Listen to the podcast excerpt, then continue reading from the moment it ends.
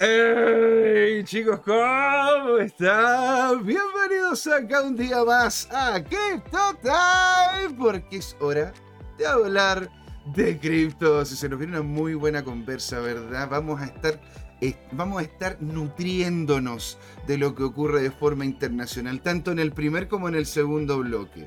¿sí? En el primer bloque vamos a estar hablando con Luis David Esparragosa, amigo de la casa, ¿verdad? Periodista, conocedor del mundo cripto, nómada digital, periodista especializado, ¿verdad? En esta, en esta industria, estuvo trabajando en una serie de medios reconocidos dentro de lo que es Latinoamérica y la verdad que estoy emocionadísimo y feliz de que esté de vuelta con nosotros, ¿verdad? Y que nos venga, nos venga a convertir, ¿no es cierto?, a nosotros todo lo que, todo lo que ¿no es cierto? nos va a hablar en esta primera patita, ¿sí? Pero ahora, eh, por cómo se llama, haciendo la introducción, ¿verdad? aquí vamos también a darle las gracias a Don Tomicro, ahí a Don bueno, Don Yerko que está aquí con nosotros, ¿verdad? A Don Carlos Cuevas Ojeda, también a nuestros nuevos suscriptores del canal, mm, la señora Talita Santos, Sara Alejandra Cárdenas, el señor MMA, Otver Trader y muchos otros más. En la segunda patita, señoras y señores.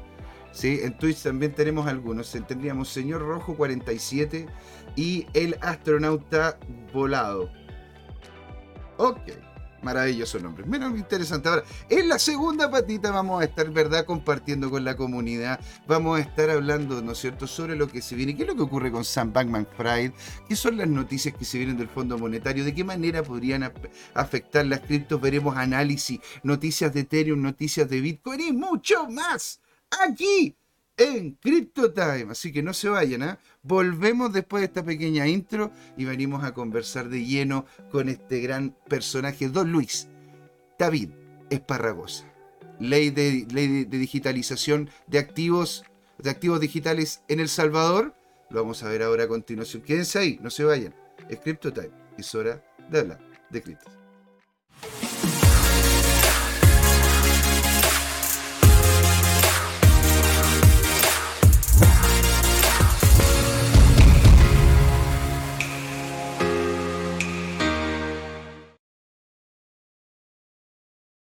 Ok, hubiera, hubiera eh. cerrado la pantalla. Bueno, no importa, señor. Acá, bienvenido a la primera patita de Crypto Time. Sí, bienvenidos acá y estamos con un personaje que anteriormente había aparecido, ¿no es cierto?, en Crypto Time. Ha vuelto y estamos muy contentos de aquello, ¿verdad? Es un hombre que habla y, te entrega oro líquido. Tiene conocimiento sobre la industria blockchain, como les comenté en la entrada. Aparte, trabajó en, proyectos de noticias cripto latinoamericanos de alto nivel, periodista especializado, vive en El Salvador, nómada digital. Don David, ¿cómo estás, señor Don Luis David? Bienvenido. Gracias, José, gracias por tenerme aquí. Oye, mira. De vuelta, para ponernos al día desde el año pasado que no nos veíamos. Pero muy invitado, pues señor. Usted siempre aquí tiene claramente las puertas abiertas. Y la verdad que, primero que todo, ¿verdad? Danos un contexto de lo que en este momento está ocurriendo en El Salvador. Hay muchas cosas que están ocurriendo en El Salvador. Desde los bonos, los avances con la Bitcoin City, el tema de las compras de propiedades de, personajes realmente importantes allá con venta de Bitcoin, también el, cambio social que se está viviendo allá porque están están disminuyendo, ¿no es cierto?, el efecto de las maras a nivel social. Danos un contexto y de a poco nos vamos involucrando con el tema cripto. Eh, sí, sin duda están pasando muchas cosas en, muchas áreas de la sociedad y de Bitcoin aquí en El Salvador. Ya después de más de un año de la aprobación de la ley y todo lo que se vino con la adopción. Entonces, eh, aquí estoy de vuelta después de un ciclo más de conferencias que fueron en noviembre, diciembre y muchos reencuentros con la comunidad y los amigos que, he hecho aquí. Este, hay un ecosistema de empresas vibrante, eh, mucha gente, extranjeros que se están mudando para acá para trabajar en esta, en esta industria y tratando de construir el, el mañana de Bitcoin aquí en El Salvador. Y el presente también, porque somos usuarios de Bitcoin aquí que, pasamos temporadas o residimos en El Salvador.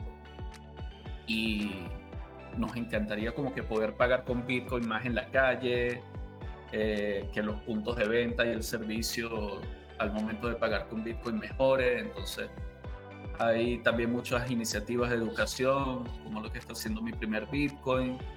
Eh, también otros proyectos como Torogot, que cada uno pone su grano de arena y trata de darle el enfoque a una mejor adopción de Bitcoin en El Salvador. Y bueno, también viviendo este cambio social que, que, está ocurriendo desde la parte de la seguridad, del aumento de la seguridad más bien en la calle. O sea, al menos pude notar en las fiestas de diciembre que los salvadoreños están más tranquilos, hay como que calma en el ambiente, o sea, entonces sí. Mira, y eso, le, eso da muy buen contacto para que haya crecimiento económico, dado que hay tranquilidad social, hay una moneda que en definitiva no va, no, no va moviéndose al, al, al, albedrío del político, ¿verdad? Sino que realmente la puedes comprar y tienes la seguridad de que va a poder resguardar cierto nivel tu valor. Entonces, ¿cómo ha sido este proceso y cómo es que ahora esta nueva ley, ¿verdad? nos podría entregar incluso mayores posibilidades dentro de El Salvador. Porque en este momento, ¿cuál es el estado del arte de lo que es el acceso, la industria y lo que se ha estado haciendo en El Salvador dentro de la industria cripto? Claro. Bueno, a mi modo de ver, este, por lo que conozco de este país y eso, este, la ley Bitcoin se aprobó y ese año hubo muchos anuncios como lo de los bonos volcán. La gente empezó a llegar más para acá, los extranjeros, los inversionistas o los constructores o trabajadores literalmente de esta industria. Y cuando, cuando se declaró quizás el estado de sección o a principios de año, de, a mediados del año pasado, en marzo, creo que eh, la, eh, ¿cómo te digo? Eh, digamos que el, gobierno estaba ocupado con el tema de la seguridad del, del país. Mientras tanto, la industria Bitcoin de, de que, que, fue llegando para acá, eh, echaron hacia adelante sus empresas y también pasaron por ciertas reestructuraciones, eh, también por motivo del bear market. Sí, claro. eso, eso me imagino que les determinó haber afectado, porque a ver, no solamente le afectó a la empresa, a los inversionistas, sino también al mismo gobierno de El Salvador, porque en más de alguna ocasión compró más alto. Fue, una temporada como de tomarse un break, de replantear las cosas, porque veníamos básicamente de una fiesta, eran las conferencias, los anuncios del gobierno, el tema de los bonos volcán, o sea, la gente esperaba incluso que se lanzara en noviembre del año pasado en, enero del, de 2022, eh, ya que se habían sido anunciados en, en noviembre de 2021. Mm. Entonces, como que no lanzaron los bonos y, también estaba la preocupación de que este año, eh, ayer, el 24 de enero, tenían que pagar deuda de 800 millones. Que esa es una de las noticias también de esta semana, que pagaron 800 millones de dólares de, de la deuda externa eh, y eso de doler. El año pasado, ese fue un tema que preocupaba. O sea, lograron pagarle, y esa es una noticia reciente de ayer, de ayer pero. Eh, Ahora, dicen muchos de que ese dinero. representó una. Ese dinero que en definitiva, en definitiva se pasó. Se, se, pasó, ¿verdad? De hecho, era. Eso fue, eso fue como se llama dinero que se le prestaron al Salvador. O sea, es como que estuviese pagando con deuda una deuda que él ya tiene. ¿Es cierto o no es así? ¿O estoy equivocado? Eh, bueno, claro, unos bonos eh, estatales se tratan de eso, ¿no? Es un garante de pago. Eh, si el gobierno quizás garantiza que lo va a pagar antes, este, suben de precio, por ejemplo. O sea, son unos vehículos financieros que emite el Estado. Y de hecho ellos recompraron 196 millones, creo que fueron de, de bonos en octubre del año pasado y eso ayudó a reducir la, la deuda total que pagó ayer. claramente, pues señor, Entonces, aquí, nos están diciendo en el chat. los inversionistas tienen una perspectiva de un Estado le está yendo bien, eh, van, van a apostar a, ese, eh, a esa promesa del Estado, ¿no? que se refleja a través de, de, los bonos. Ahora, no le hicieron falta el año pasado, porque si logró pagar esos 800 millones que, que tiene ahorita, entonces probablemente este año se espere que, que hayan anuncios en ese sentido, porque también lo de la ley de emisión de activos digitales eh, o sea, el Estado tiene que seguir esa ley también para claro, emitir ¿eh? los bonos del Estado. Mira, de hecho aquí nos están comentando y está on fire. marco legal. Claro, y está on fire el chat y le mandamos un gran saludo, ¿verdad? A todos los que se han ido juntando con nosotros acá. Yerko, Tomicro, Don Alejandro, Don Carlos, ¿verdad? A todos ellos, Don Juan, a todos ellos un abrazo descentralizado digital. Que Satoshi los tenga en su sagrado bloque, señores. Entonces aquí hay unas preguntas que nos están haciendo. Nos dice... Bueno, Tomicro nos decía, ¿verdad? Nosotros vamos todo al revés. En vez de ir para arriba, vamos como para... Entonces yo le digo, bueno, aquí de hecho estábamos conversándolo con Don, David, con Don Luis David, tras bambalines, le decía, mira, man, nosotros potencia, pero si seguimos haciendo lo mismo, danos tiempo, danos tiempo y podríamos estar en una situación muy diferente. Todo micro no, todo micro, o sea, Juan Limón nos, nos dice que de hecho ahora, ¿verdad? En El Salvador, según comenta él, van a ir a comprar, van a comprar un Bitcoin al día. Esa es como la meta que tienen con El Salvador, ¿verdad? No, claro. Un Bitcoin al día va a comprar El Salvador. Eh, el anunció en Twitter y sí, no sé. A mí no me he comprado literalmente porque no hay prueba de eso, pero mm. supuestamente están haciendo eso, según palabras del presidente que publicó en Twitter. Claro. Entonces, eh, sí, supongo que la apuesta es a largo plazo, es un tema de estrategia también, ¿no? O sea, este país tiene una historia de conflictos sociales y de este, malos actuar del gobierno, mala forma de gerenciar el país, entonces... Lo, que, lo que hace, ¿cómo se llama? La diferencia una persona que está enfocada y dedicada y que realmente... pensamiento en frío. Claro. Exactamente. Entonces, bueno, ya que más o menos entendemos... Entonces, sí, todo, todo es parte de una propuesta. Nosotros nosotros solemos pensar que Bitcoin es una herramienta más para este tema de liberar el país. De la, o sea, si Bitcoin te da libertad financiera, libertad de manejar tu dinero sin que nadie te lo prohíba o te quisione, eh, es parte también de una estrategia del Estado aquí. Y eso viene con muchos retos. Por ejemplo, la alfabetización.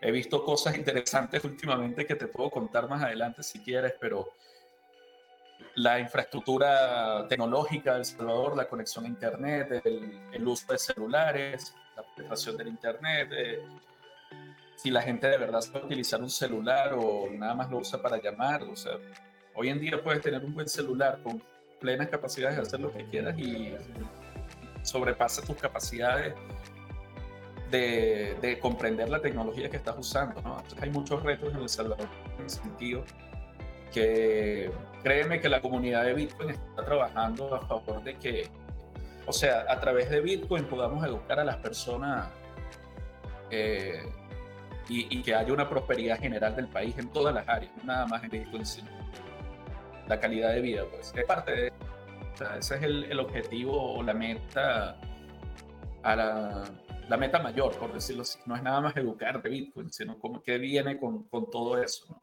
Exactamente. Este, Ahora, aquí en el chat tú nos está. Aquí en, el Salvador. Aquí en el chat nos están Ponte tú comentando, ¿verdad? Sobre una pregunta que nos dice Don Carlos Cuevas Ojea. De hecho, son dos preguntas. La primera, ¿qué empresas o plataformas están disponibles para comprar y vender Bitcoin en El Salvador? Y después, y después ¿cómo se llama? Te la segunda. Mira, formas, o sea, aquí hay chains internacionales que no están prohibidos a los que te puedes conectar, o sea, puedes utilizar las herramientas de Bitcoin que están plenamente disponibles en Internet, ya sean exchange grandes, digamos, de, de, autocustodia y que sean un poco más privadas y todo eso.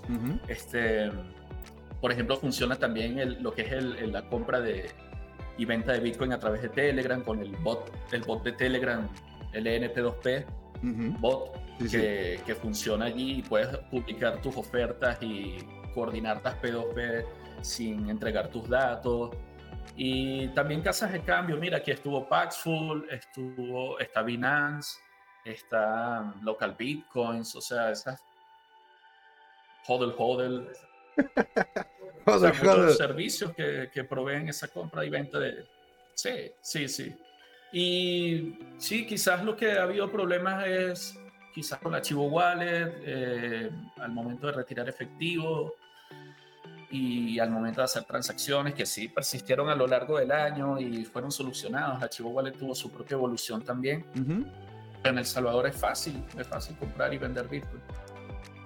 Exactamente, de hecho es muy, muy, es muy sencillo, al punto donde de hecho mucha gente va a El Salvador de incluso sectores aledaños, ¿verdad? Ponte tú desde Guatemala, desde, desde Panamá también, muchos van a El Salvador por ser un lugar sencillo donde podía hacer compras y ventas de este activo y después simplemente se devuelven a su país. La segunda pregunta que nos hacía don Carlos Cuevas Ojeda nos dice, ¿la criptomoneda está regulada por alguna entidad gubernamental en El Salvador o es algo que simplemente se dejó ser? Se dijo así como, ya, usted pueden ocupar el Bitcoin sin ningún tipo de problema o, es, ojo, ¿ah?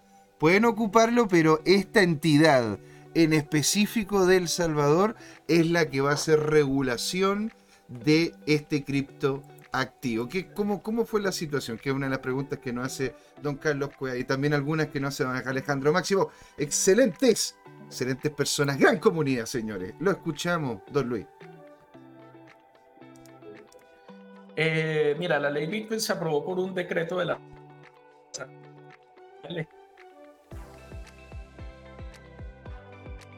Don Luis. Viva El Salvador. O sea, eh, digamos, como que, como quien dice, se dejó ser, se dejó ser.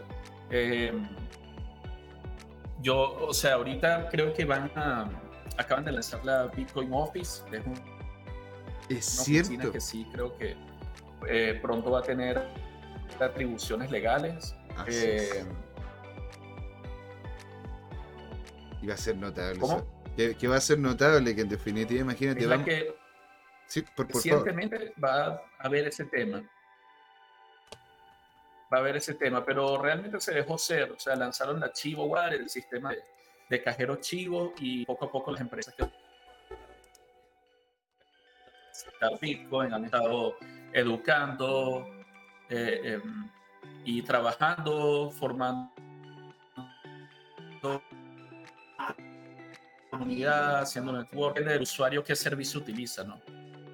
Mira, totalmente. Estoy, estoy, estoy como se llama. Bueno, de hecho, lo que ocurre como lo que estás diciendo tú es que ahora va a haber, como entre comillas, una oficina la cual vas a poder tener, ¿verdad?, interacción directa con el Estado en relación al tema de este criptoactivo que es Bitcoin, porque no es toda la industria, sino referente a esto nomás. Don Alejandro Máximo nos hace esta siguiente pregunta. Buena pregunta.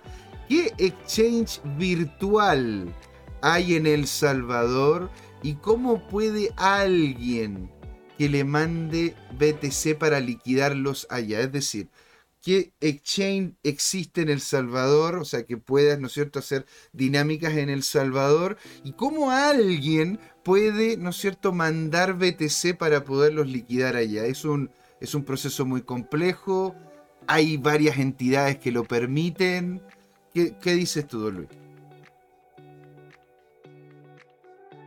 Eh, depende de cómo quieras liquidarlo, si lo quieres liquidar en dinero en efectivo físico o a través del banco. Realmente esa fue la idea del archivo wallet de, por ejemplo, enviar remesas, tú le envías Bitcoin a la persona eh, que puede ser, o sea, al, salvadoreño que tenga, porque solo los salvadoreños pueden tener el archivo wallet, le envías Bitcoin y esa persona lo retiene en efectivo aquí a través de los cajeros eh, Chivo, o lo ahorra o lo gasta en algún comercio que acepte Bitcoin.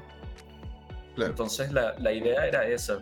Y esa sería una opción. Ahí también dentro de Chivo podrías liquidar a tu cuenta de banco si tienes, o puedes gastar los Bitcoin afuera o puedes retirar efectivo los cajeros chips. De resto, como dijo ahorita, los exchanges convencionales, o sea, Binance, Paxful, Hodl Hodl, eh, exchanges que sean internacionales, local bitcoins, el bot de Telegram, el NP2P bot. Eh, después, si quieres, te puedo enviar algunos links para que los compartas con tu audiencia. Pero aquí, o sea, realmente El Salvador no tiene restricciones de, los exchanges. Qué notable, pero qué alegría, qué envidia sana. Te tengo, hombre. Qué envidia sana te tengo, hombre. Aquí don Carlos Cuevas. Hay muchas formas, hay muchas formas. Sí, claro. Aquí don Carlos Cuevas Ojeda nos hace otra muy buena pregunta. Y nos dice, para poder, ¿no es cierto?, allá adentrarnos al tema. ¿Hay alguna iniciativa de cooperación entre el gobierno de El Salvador y otras entidades internacionales para regular el uso de Bitcoin? No, no, no hay. O sea, Salvador está llevando esto adelante, realmente. O sea, no, solo. Él, solo, no, no, le ha hecho faltas. Sí. Yo creo, bueno, por ejemplo, eh, ahorita con la ley de activos digitales, o sea, la, principal diferencia es lo de, hacen una diferencia entre la, los activos digitales, los securities que emite una empresa. La empresa como tal, claro y Bitcoin. O sea, la moneda más fuerte. Es la criptomoneda más fuerte y, robusta y estable y resiliente que puedes contar con ella y mientras que otras criptomonedas son emitidas por empresas de manera privada, entonces esa ha sido una distinción que está buscando hacer la, la Securities and Exchange Commission de Estados Unidos. Eh, contra Ripple en un juicio que está abierto ahorita contra Ripple. Sí, sí, claro. Y pudiera tener efectos en Ethereum también. Entonces es hacer la distinción y yo creo que esa lógica que quizás venga de allí la están aplicando ahorita con esta ley de activos digitales en El Salvador. Y ponte, ¿cuál es el marco, el marco general que quiere justamente hacer esta ley? Esta ley quiere regular, esta ley quiere facilitar esta ley quiere eh, permitir el acceso. ¿Cuál es el primer, el primer norte que tiene esta ley? ¿Por qué se estaría creando esta ley?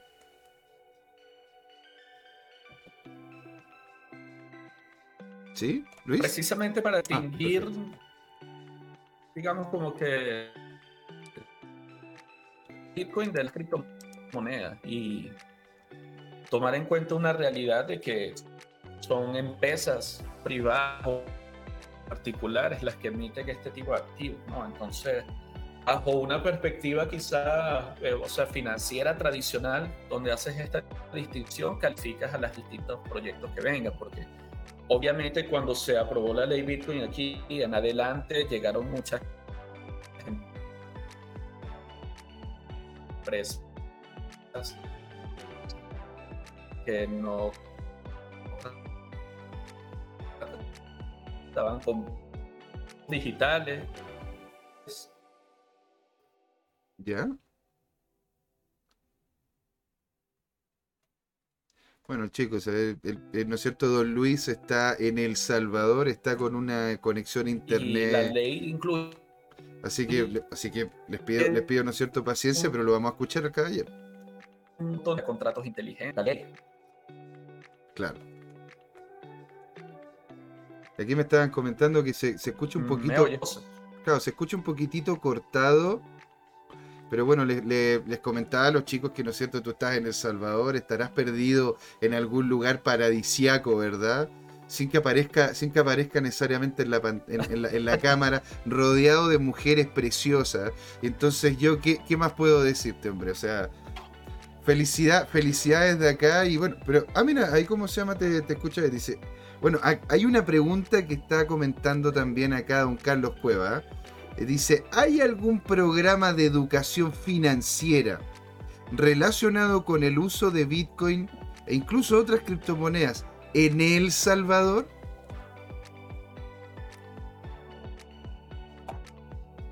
Disculpa, ¿podrías repetir la pregunta? Sí, claro. ¿Hay algún programa de educación financiera relacionado con el uso de Bitcoin en El Salvador?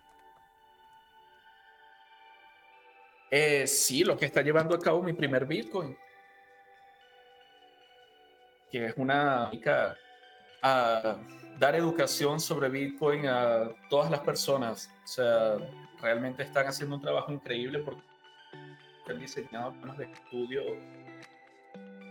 eh, interesantes y novedosos en, lo que es educación de Bitcoin y bastante bien organizados, ¿no?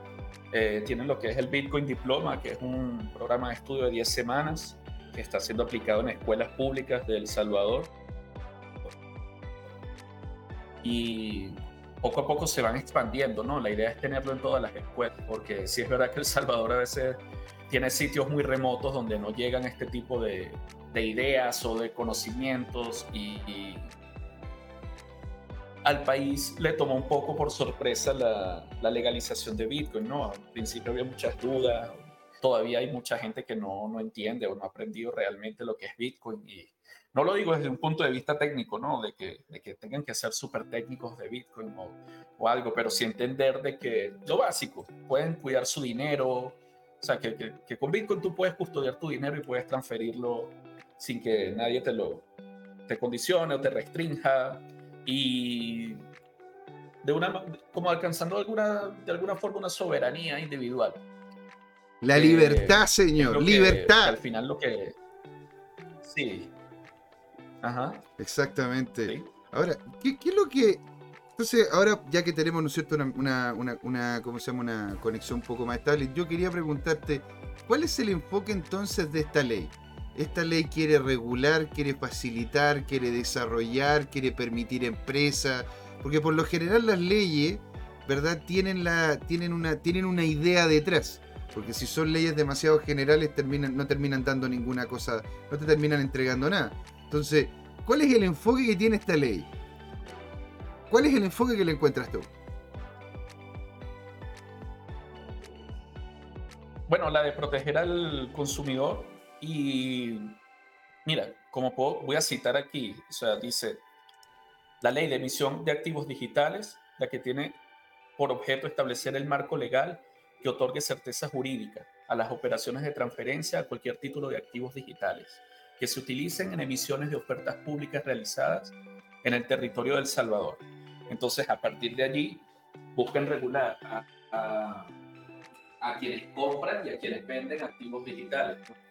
Entonces, como te decía ahorita, la, la, terminología es interesante porque tiene definiciones como la de un activo digital, la de contrato digital, la de contrato inteligente, eh, o sea, eh, están como abarcando con, con, conocimiento, digamos, bien sustentado, pero al mismo tiempo general, o sea, abarcando todo lo que lo que tenga que ver con activos digitales, o sea, unidades digitales que representen un valor relacionado a la compañía y por, el que tú tengas que recaudar capital para entregárselo a alguien, o sea, venderlo, ofertarlo, o sea, tiene todas las fases de, eso. Y, y, el enfoque es ese, proteger al consumidor, evitar que, que se cometan estafas o que haya mal manejo de estos fondos de inversión, porque finalmente se trata de empresas que están prometiendo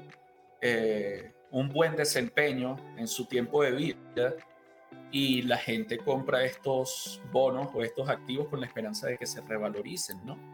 Mm. Eh, eh, en base al performance de la empresa. Entonces, para esta ley no hace una distinción, o sea, no incluye a las empresas de criptomonedas como que como que se estuvieran separadas del mundo financiero real. Entonces, son lo mismo, o sea, a los ojos de ellos son lo mismo. Y eso cambiaría como la narrativa de alguna forma porque evitaría quizás que, que los nuevos, las nuevas personas que están entrando a Bitcoin se confundan y piensen que hay una criptomoneda que, que sea más legal o que se pueda usar como dinero, como forma de pago o algo así aquí en El Salvador. Entiendo tu punto. Entonces, eh, entonces eso Bitcoin sería tiene carácter de... Eso sería como responderle verdad sí, Bitcoin tiene carácter de moneda de curso legal. Entiendo. Mientras tanto, del otro lado están los activos digitales. Entonces son definiciones diferentes que, que lo hacen para, para tener claridad. Entiendo, entiendo cómo se llama tu punto. Entonces, en sí podríamos decir que entonces esta nueva ley es una ley para el resguardo del usuario de Bitcoin. El, resguardo del ciudadano a pie. Ese es como ese es como sería el norte de lo que se quiere hacer, ¿verdad? sí... de hecho crean, de hecho crean la Comisión Nacional de Activos Digitales y es, digamos que, el ente regulador o verificador de que, de que estas ofertas públicas de activos digitales se hagan en el marco de la ley ¿no? y en protección del consumidor. Entonces, crean este organismo que tiene facultades amplias en regular este, este mercado y esta realidad. ¿Y, qué, tan, qué, tan, amplias son? Es un eslogan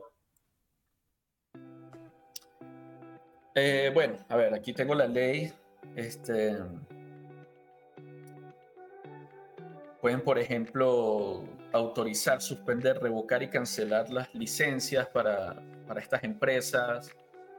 Pueden hacer auditorías, pueden examinar, digamos, los registros de estas empresas, el comportamiento que tienen. Mm. Eh, va a haber un registro y tienen que tener una, como que una intención clara de estas empresas de lo que quieren hacer. O sea, es bastante amplia la ley. Y ponte tú, aquí en Chile, una de las cosas las cuales me hemos estado viendo con Claudio Repol, que de hecho se lo recomiendo mucho, por eso también le, le decía aquí a don Alejandro Máximo. Regular es eso, la comercialización. Claro.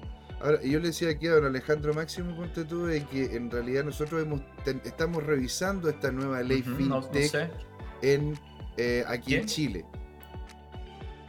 ¿Sí? Entonces quería saber también cuál era, ponte tú, la diferencia que, se, podía ver entre ah, esas dos. Acá en Chile están, están buscando y empujando el que todas las empresas que hagan, hagan ¿cómo se llama?, negocios vinculados con el tema cripto, si lo quieres hacer en Chile, tienes que tener una oficina en Chile. Tú no puedes, ponte tú, llegar y, ¿no es cierto?, ocupar, eh, no, podría entonces en ese contexto Binance hacer negocios en Chile si no tiene una oficina de Binance acá. ¿Eso, eso también ocurre, ponte tú, con esta ley, con la ley en El Salvador? Mm, buena pregunta. Esa es una buena pregunta. Eh, definitivamente tienen que estar registrados y abrir una empresa acá. Pero también las extranjeras pueden emitir eh, las empresas extranjeras pueden emitir eh, activos acá. Solo tienen que registrarse eh, como, ofertantes. Quizás no como empresa, pero sí como ofertantes de, de estos valores digitales. Entiendo. Entonces, de todos modos, queda algún registro o algo. No creo, no he revisado la ley en ese aspecto. Es una buena pregunta, lo reconozco, pero eh, probablemente no tengan que tener una oficina física aquí. Mm. ¿Y hasta qué punto el Estado puede involucrar, ah, puede, puede pedir información con esta ley, ¿no es cierto? Que dices tú. ¿Por qué te lo comento?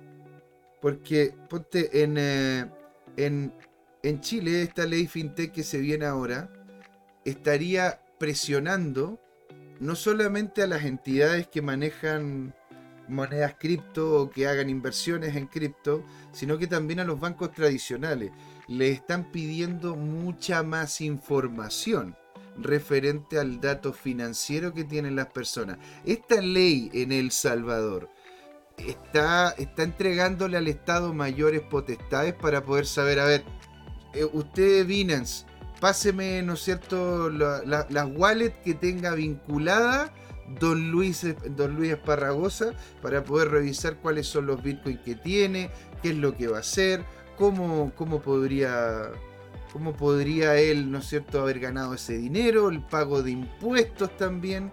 ¿Hasta qué punto realmente el Estado está avanzando? No. En ese sentido no es sentido como intromisión del Estado. Quizás más de los bancos son los que han aplicado ese tipo de regulaciones antilavados de dinero. Entonces, eh, quizás algunas personas se han tenido que explicar al banco de dónde proviene un dinero o algo, pero no, el Estado no ha llegado tan lejos en ese sentido. ojo, también los términos y condiciones de Binance, eh, o sea, ellos se libran de responsabilidades y si cualquier Estado en su legítimo derecho hace una solicitud sobre un, eh, de, pedirle datos de un usuario, o sea, de un exchange, el exchange lo va a entregar porque el usuario aceptó en esos términos y, y condiciones que, que, lo hiciera. La casa de cambio generalmente no buscan meterse en problemas con ningún Estado. Claro. Entonces, si, si aquí alguna institución policial o, o cualquier otro tipo de entidad del Estado pide hacer una investigación, habla, o sea, se entiende con la empresa, ¿no? En este caso, no sé, o sea, imaginemos Binance, por ejemplo. Claro. Una carta oficial va a hacer que Binance entregue tus datos y que entres en una investigación y que te suspendan la cuenta. Y eso, eso ha pasado muchas veces aquí en Latinoamérica. Pero en El Salvador no he visto ese tipo de, de alcance. Ojo, los bancos sí, de hecho, algunas empresas de Bitcoin tuvieron problemas para abrir cuentas de banco acá, porque eh, el KYC, KYC, tendría que ser, o el KYC tendría que ser demasiado extensivo, ¿no? Y también existe una presión de que los bancos de, de El Salvador se regulan por leyes internacionales que, de, estas asociaciones financieras internacionales, ¿no? Que, que, que podrían sacar del sistema bancario si si incumples alguna ley o algún marco que cada día es más claro.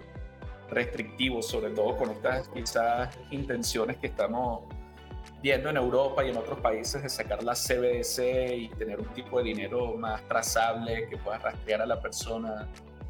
Eh, o sea, no, no creo que se la hagan fácil a, a, Bitcoin en ese sentido. Y sí, o sea, El Salvador está como llevando esto a cabo, lo está llevando adelante por, por iniciativa propia, sin apoyo de, y, muchas veces con, con, esas instituciones en contra, Entonces es un experimento interesante. Y tú, y tú conociendo, ¿verdad? El, el, marco de la ley, habiéndola leído y todo, tú en, en, este, en, este, en este caso en particular, ¿tú encuentras que va a ser un incentivo para la industria?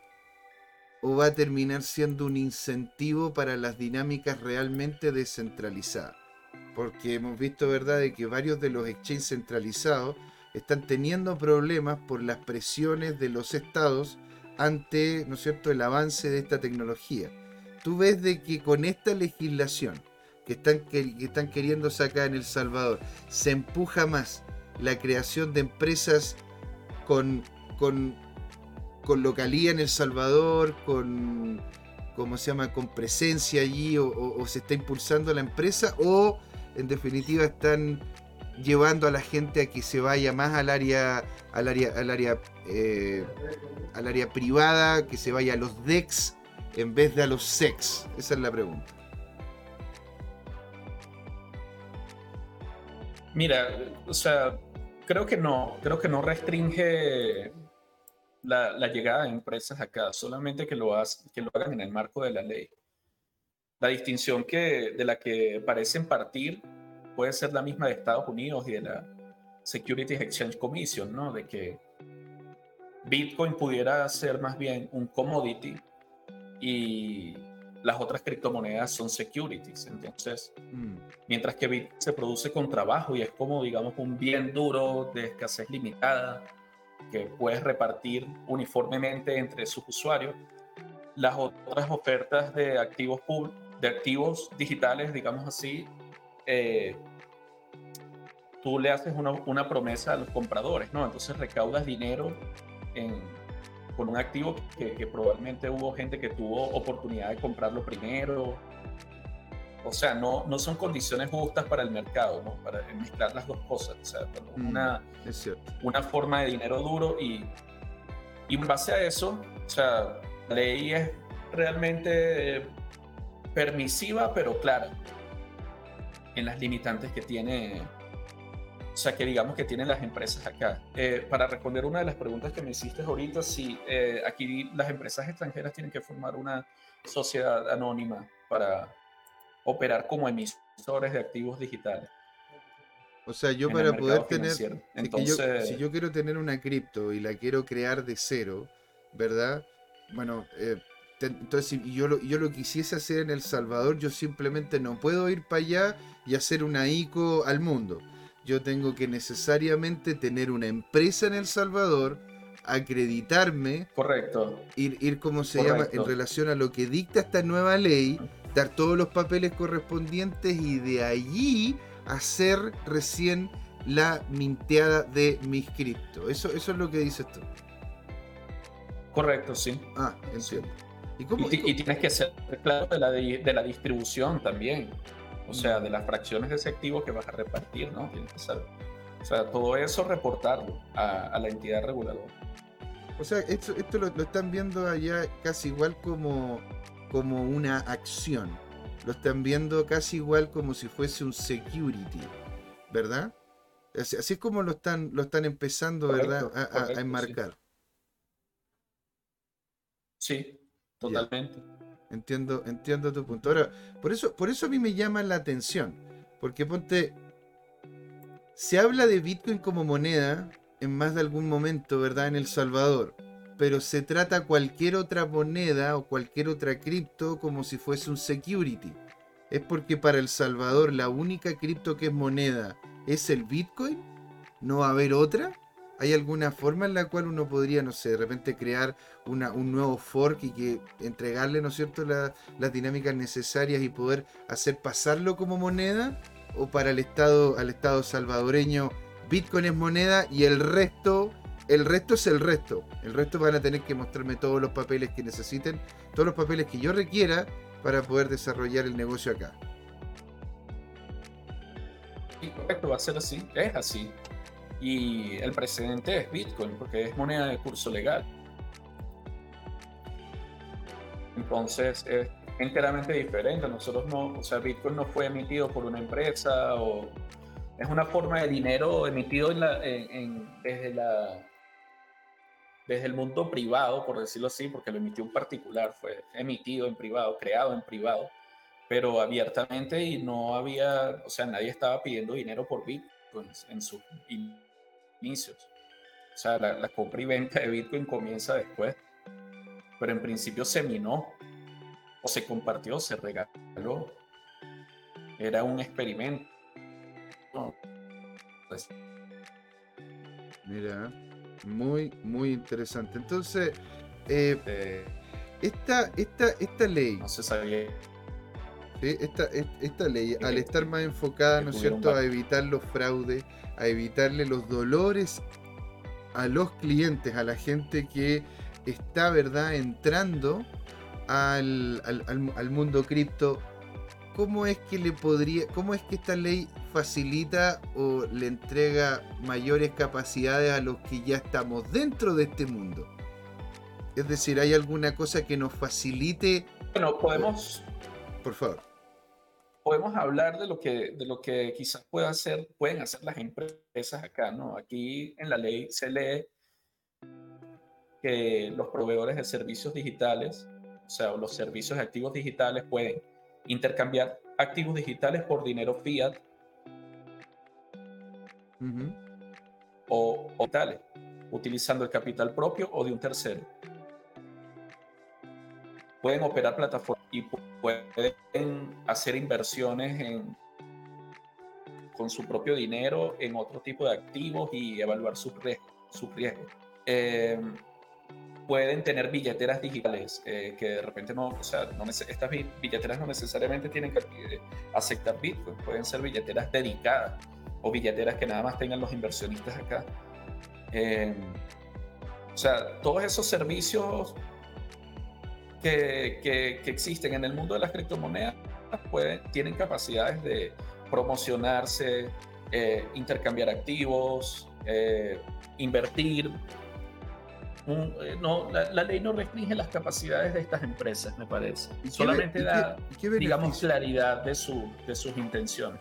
¿Y qué beneficios tiene? Porque, claro, hemos hablado mucho de cómo esta ley, ¿verdad?, podría ir en contra de las empresas? Bueno, mira, yo, yo creo que, por ejemplo, uno de los gastos más grandes que puede tener una empresa de, intercambio de criptomonedas, un exchange o algo, es en el compliance y en la parte legal y abogados.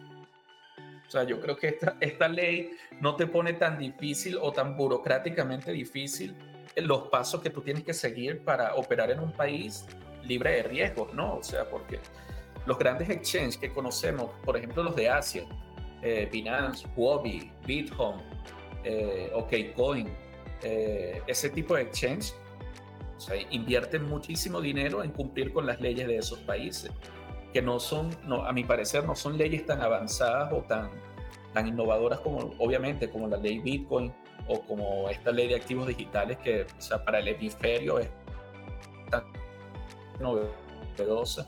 Pero, ¿qué pasa? Que si comienzas a operar y no tienes un marco legal claro, puedes cometer un error o directamente cometer un abuso en el que más tarde le, le, pueda ir mal a tu empresa, ¿no? Porque van a venir, el Estado va a venir a tocarte la puerta y te va a decir, ¿te acuerdas cuando esta ley no existía? Y te, le incumpliste, ¿no? O sea, cometiste, ¿sabes? Lo que hiciste antes de que la ley existiera, tiene que pagarse hoy, ¿no? Tienes que, que rendir cuentas sobre eso, ¿no? Porque está, nosotros en este momento no sabíamos qué tecnología, cómo funcionaba esta tecnología y este mundo, ¿no? Ahora que hay claridad y, o sea, cada exchange ha tomado sus estrategias legales. Pero no me jodas, tío. O sea, ahora, e, e, esta ley. De esta todo ley... el mundo, ¿no? Y ha sido como un proceso atropellado, ¿no? Estamos hablando de, de cosas de hackeos, fraudes, lavado de dinero, o sea, cosas que, que dejan sorprendido a más de uno y eh, y de hecho, por eso, por eso te quería preguntar, ponte tú, eh, esta ley, esta ley va a ser retroactiva. ¿Qué significa retroactiva? Significa de que una vez que esta ley pase, todas las acciones hacia atrás se van a comparar con esta ley y si no estuvieron en concordancia, van a haber proceso. ¿Va a haber, va a haber retroactividad de lo que es esta ley? ¿O esta ley es de, del momento de que se dicte en adelante? Mira, no, o sea, no, realmente la, ley no es punitiva, no está castigando o persiguiendo a las personas que han venido acá y, no sé, han hecho negocios o, sabes, a través de amigos o de comunidades que, pero no, no, no, a menos que cometas una gran estafa, un fraude que sea realmente llamativo y, y real y, o sea, si pudiera haber algún caso, no sé. O sea, hasta aquí en El Salvador no escucho de abundancia de ese tipo de estafa. Pero sí es algo que la, la ley Bitcoin atrajo, ¿no? Porque algo que quieren hacer estas criptomonedas es como pegarse a la fama de Bitcoin y quizás equipararse y beneficiarse del marco legal eh, de Bitcoin, pero este, el gobierno lo está viendo diferente, ¿no? Y no creo que, que, vayan a ir detrás de empresas que ya operaban aquí, o sea, que hay empresas serias, registradas, que hacen parte de la, de la sociedad, de la comunidad, personas conocidas, es como, créeme que el gobierno está tanto de cada quien. Créeme que el gobierno está tanto de cada quien. Eso es una, esa es una gran frase, ¿no es cierto? Parece, parece 1984.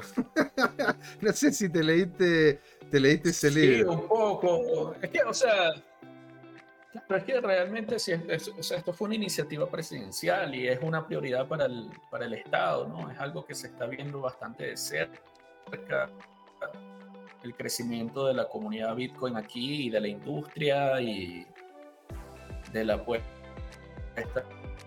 de, El Salvador por esta criptomoneda. Mira, de este tema antes de comenzar, de que yo te quería hacer una consulta, mira. Si este país está creciendo, es una apuesta segura. Eh, eh, de hecho, como se llama, muchos estamos viendo El Salvador con ojos muy interesados, por eso mismo, o sea, se pueden hacer muchas cosas allá, pero por eso mismo también hacerte algunas preguntas referentes a la ley. Ok, la ley entonces estaría enfocada en lo que sería la seguridad de la persona que estaría iniciando dentro de este mundo y no le facilitaría bastante las cosas a los que ya estamos en él. Entonces, bueno, a ver, ¿y, qué es lo que se viene? ¿Esto tú encuentras que puede ser el preludio o abrir un poco, abrir las puertas a que El Salvador tenga también su propia criptomoneda? ¿Se ha pensado en una CBDC de El Salvador?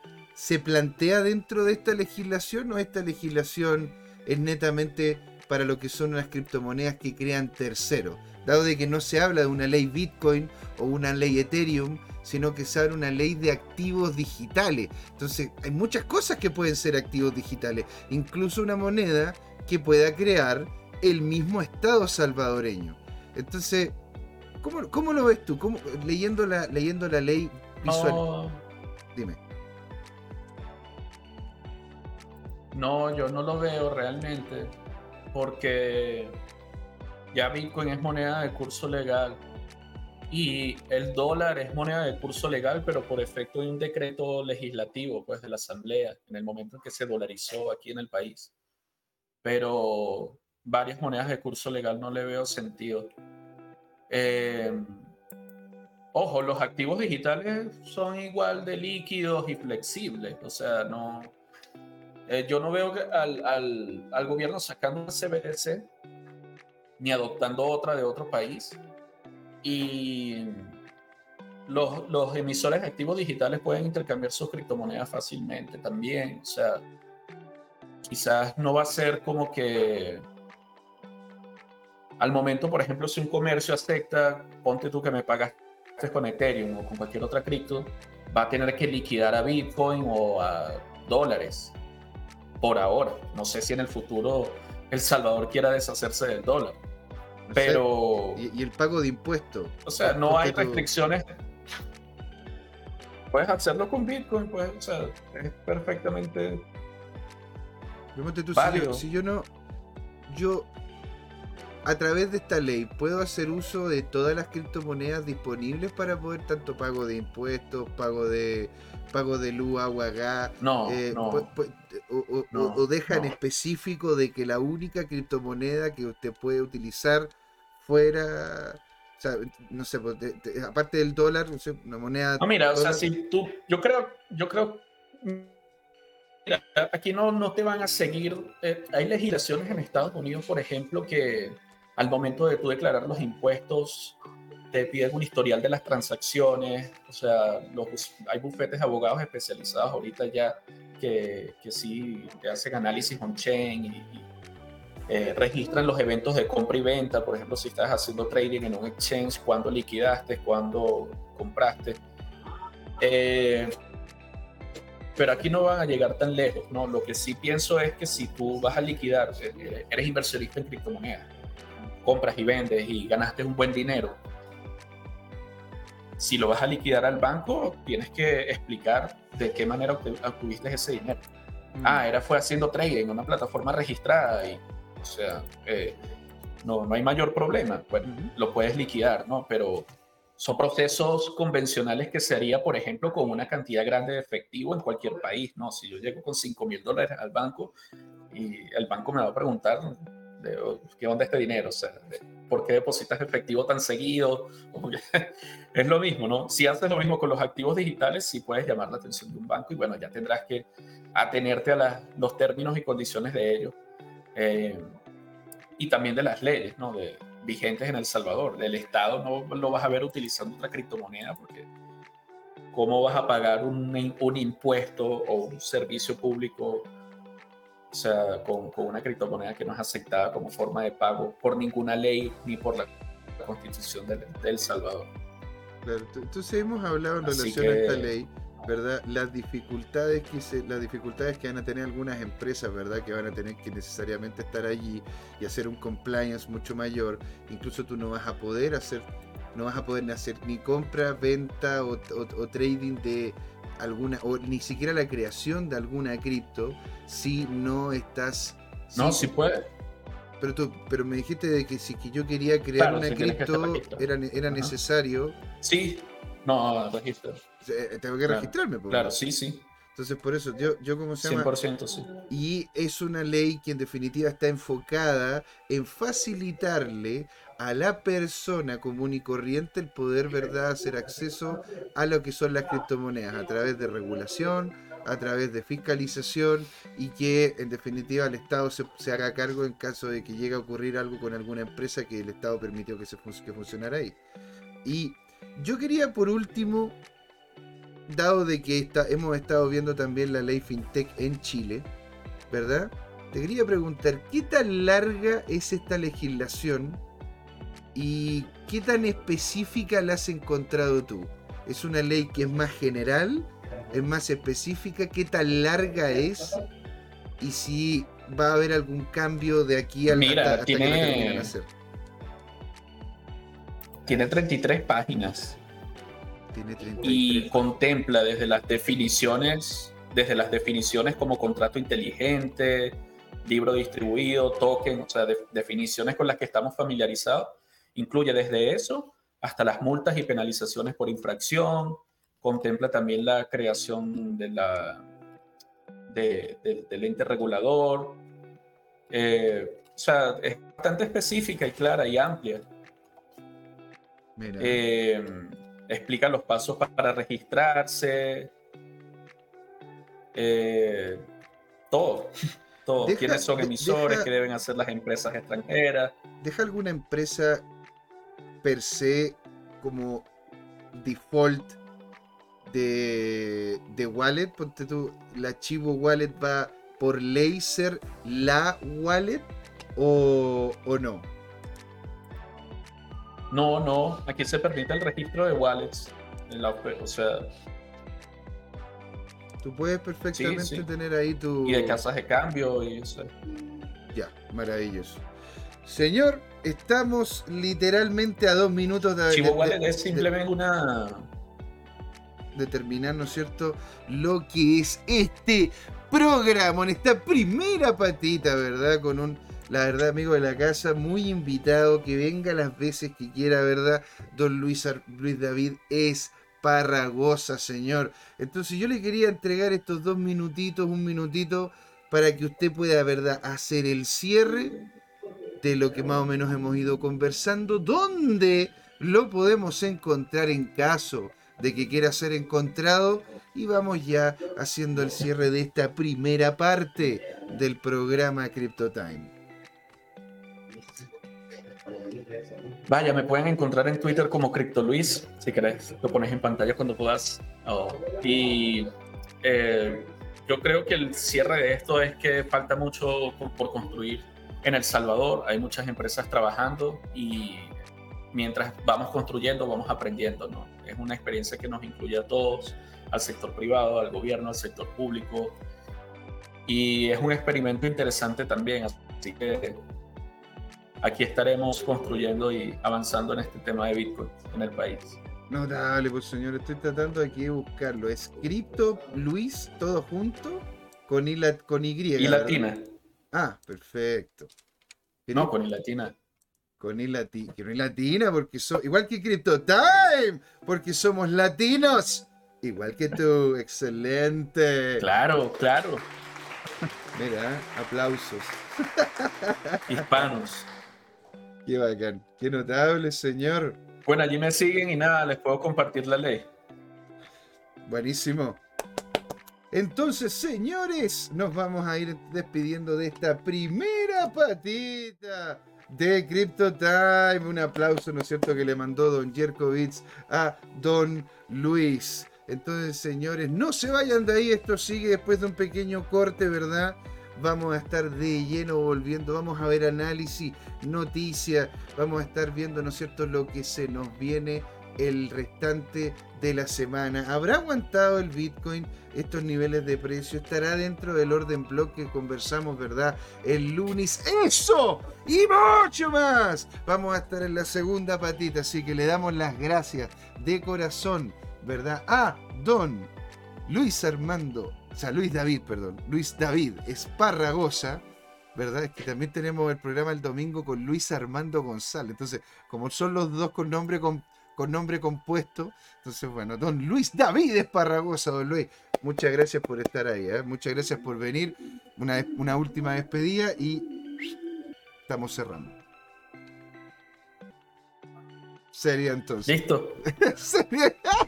Estaría entonces, nos vamos al intermedio. ¿eh? Nos vamos al intermedio. Esto, señores, es Crypto Time porque es hora de hablar de criptos, de cagarnos la risa y pasarlo bien. Ahí nos vemos.